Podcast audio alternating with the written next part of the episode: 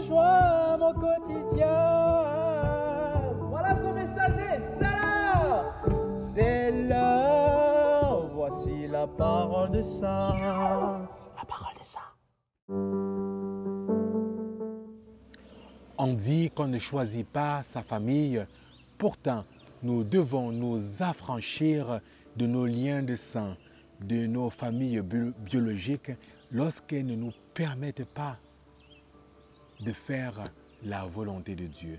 Dans l'évangile de ce jour, nous voyons que le Christ est habité par une seule chose, faire la volonté de son Père. Et pour ça, il n'hésite pas à affirmer radicalement sa liberté et à s'affranchir de sa famille biologique, de ses liens du sang, pour ne faire que la volonté de son Père.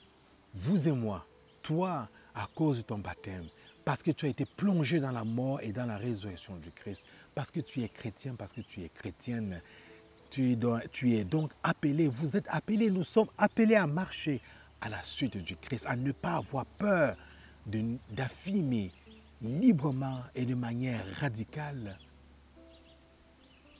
notre liberté, de nous affranchir de nos liens du sang.